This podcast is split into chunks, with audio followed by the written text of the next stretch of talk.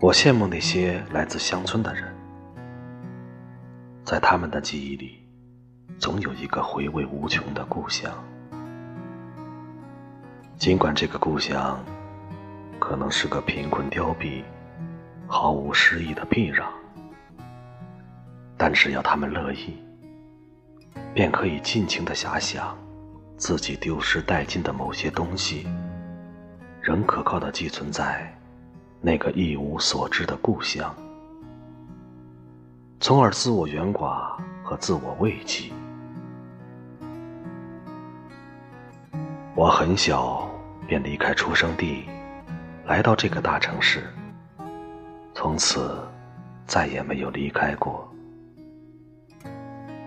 我把这个城市认作故乡，这个城市。一切都是在迅速变化着，房屋、街道，以及人们的穿着和话题。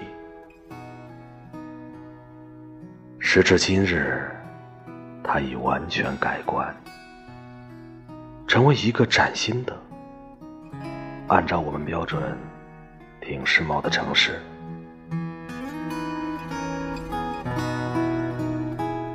没有遗迹。一切都被剥夺得干干净净。在我三十岁以后，我过上清心已久的体面生活。我的努力得到了报答，我在人前塑造了一个清楚的形象。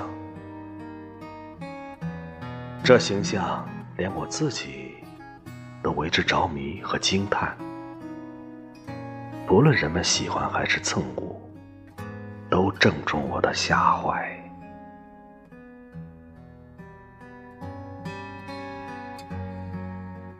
如果开窗还多少是个自然形象，那么，在最终确立它的过程中，我受到了多种复杂心态的左右。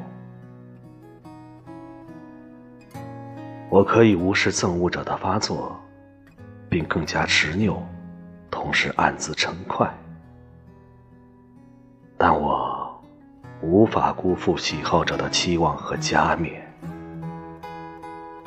如同水变成啤酒，最后又变成醋。我想，我应该老实一点儿。